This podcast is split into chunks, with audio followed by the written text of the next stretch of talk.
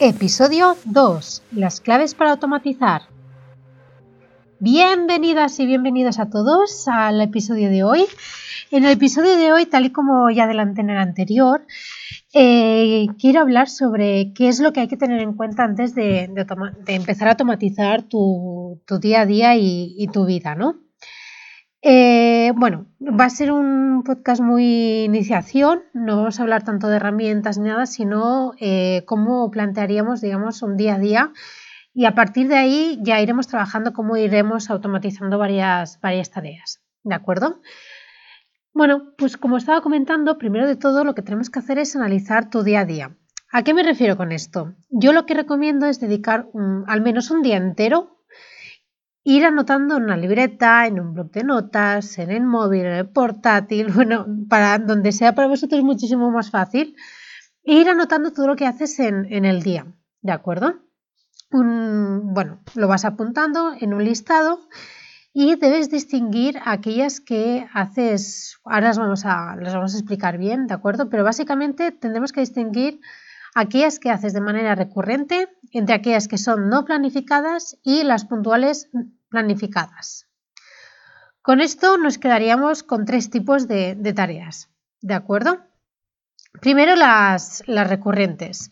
Las recurrentes eh, suelen ser la, bueno, suelen ser del día a día, como puedes contestar eh, bueno, correos electrónicos o pasar una, analítica o bueno, algo que digamos ya, ya sabes que cada día lo tienes que hacer, que es quizás son mini tareas diferentes, pero eh, que ya forman parte de, de, tu día a día. Luego estarían las puntuales y planificadas suelen ser las tareas que de más valor, digamos que la que más valor añadido te, dan a ti como, trabajador o profesional y en la que debes, eh, es súper, súper importante reservar el tiempo necesario para asegurarte de que lo haces en, el tiempo que realmente te, te has propuesto, ¿de acuerdo?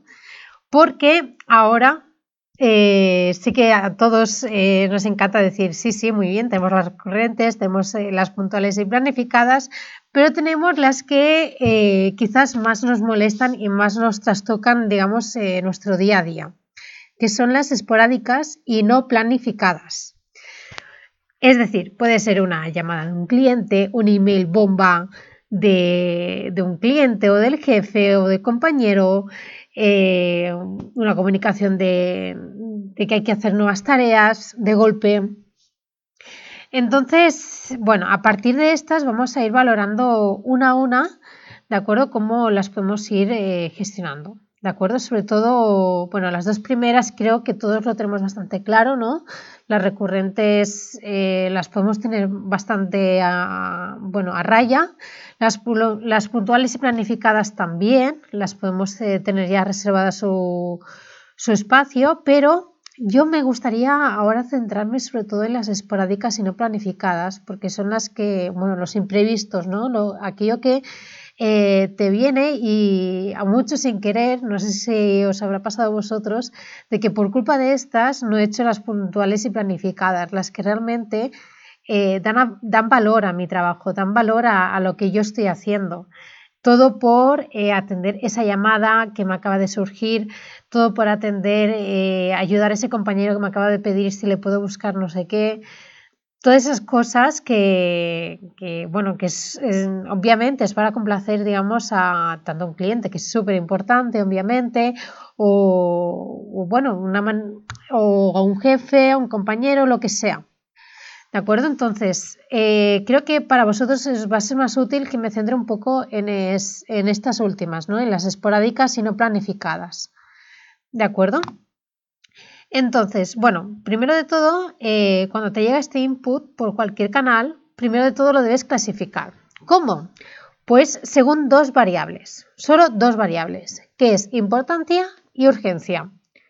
A partir de ahí vamos a jugar sobre si es muy importante, si es importante pero no es urgente, si es eh, importante pero también, y también es urgente, y bueno, les voy a dar unas claves eh, para organizarse mejor en este sentido, ¿de acuerdo? En el caso de que eh, sea, bueno, te llega esta tarea, te llega algo que tienes que, algo que, tienes que hacer y eh, párate a, a clasificarlo, ¿de acuerdo? Si es muy importante y muy urgente, lo haces en ese momento o el mismo día. Si es muy importante pero no es urgente, lo planificas para otro día como acción puntual y planificada y entonces formará parte, digamos, de tus tareas que ya tenías planificadas y ya las tenías ahí eh, bien controladas. ¿De acuerdo?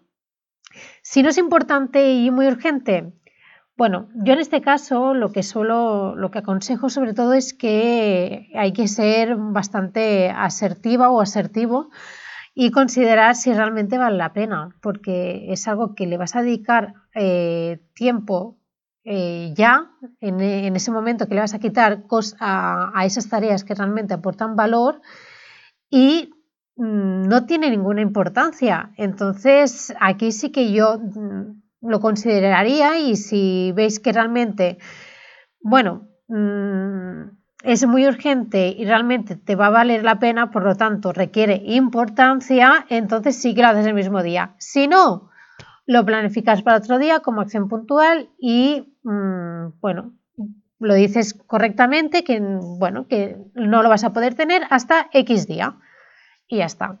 También hay que aprender a saber decir que no, porque no vamos a llegar siempre a todo y podemos con todo y puedes hacer mil cosas. ¿De acuerdo? Bueno, una vez tenemos las tareas planificadas, ¿vale? Ah, no, perdona, se me olvidaba. Si no es importante y tampoco urgente. Entonces, ya te digo que lo rechaces directamente. Fuera. Esto, fuera. Mm, si no es importante y no es urgente, yo de ti no lo tendría en cuenta para el día a día. ¿De acuerdo? Asertividad y, bueno, centrarse y no perder el foco en lo que realmente tú das, bueno, lo que he estado repitiendo, ¿no? Muchas veces en lo que tú realmente das valor. Bueno, como estaba comentando, una vez tenemos las tareas planificadas, lo que tenemos que hacer es organizarnos el día reservando un 15% de tu tiempo para las que son esporádicas y no planificadas, porque eh, van a surgir. Quieras o no, eh, por muy en la, en la que estés, van a surgir. Así que resérvate un 15% para estas esporádicas y no planificadas. Si ves y tienes la gran suerte de que ese día no ha pasado nada fuera del lugar, entonces adelantas lo del día siguiente. Pero dejas ese 15% de tu tiempo reservado para que tengas ese margen para actuar. La manera de organizar las otras tareas, ya iremos mirando qué metodología seguir, ya que hay gente que lo que hace es hacer un lista de tareas, otros utilizan tiempos de, foco, que se llama la técnica de Pomodoro, otros hacen time blocking, que es bloquear espacios en, el calendario. Entonces, respecto a automatizar, deberías empezar, yo al menos lo que, lo que creo que va muchísimo mejor es eh, empezar con las tareas recurrentes. ¿Cómo? Bueno, aquí sí que entro en, herramientas, ¿vale? Eh, yo lo primero que recomendaría sería eh, empezar a utilizar Zapier o al menos abrirlo y empezar a, mirar bueno, características en qué lo puedo llegar a utilizar, pero siempre teniendo la lista de las recurrentes a un lado, para tener súper claro qué es lo que quieres conseguir porque Zapier es una herramienta muy, eh, muy, potente, pero el problema es que si tienes demasiadas cosas, se te puede llegar a, complicar demasiado. Entonces, eh, sobre todo, tener ese objetivo súper claro y a partir de ahí, eh, cómo Zapier te, puede ayudar. ¿De acuerdo? Me gustaría hablar muchísimo más, pero tampoco quiero que se alargue mucho. Creo que ya, incluso ya, ya voy mal de tiempo, porque este podcast está pensado para que sea una cápsula de unos 10 minutos. Y, nada, bueno, me gustaría que me, bueno, cómo son vuestras tareas recurrentes. Si queréis me la vais comentando, me vais enviando un mensaje en LinkedIn o lo dejáis en, eh, en comentarios, tanto en iBox como en giselabravo.com. Y si queréis en el próximo episodio lo que puedo hacer es eh, en un espacio ir comentando cómo podríamos irlo automatizando una a una y así trabajamos eh, sobre casos concretos, ¿vale? En el que me digáis, mira, yo cada día tengo que enviar esta analítica a no sé quién con no sé qué datos. Pues yo cada día tengo que acordarme de hacer estas llamadas de tal. Yo cada día tengo que contestar estos emails. ¿De acuerdo? Y así vamos mirando caso por caso cómo lo podemos llegar a automatizar para que esto sea mucho más, eh, bueno, mucho más ágil. ¿De acuerdo? Bueno, en el siguiente episodio miraremos herramientas para automatizar, principalmente Zapier y FTT. Quizás miraremos otra herramienta, pero nos centraremos en estas dos principales, ¿de acuerdo? Y así aprenderemos a hacer eh, nuestras primeras, eh, automatizar las primeras tareas que nos hayamos propuesto en, este episodio. Bueno, pues eh, muchísimas gracias por escucharme. recuerda agregarme a LinkedIn a Gisela Bravo Canales y eh, sobre todo si venís del podcast comentando que venís de, escucharme. Y también me podéis encontrar en giselabravo.com en el que encontraréis eh, este y el, anterior podcast y futuros que, vamos a ir haciendo.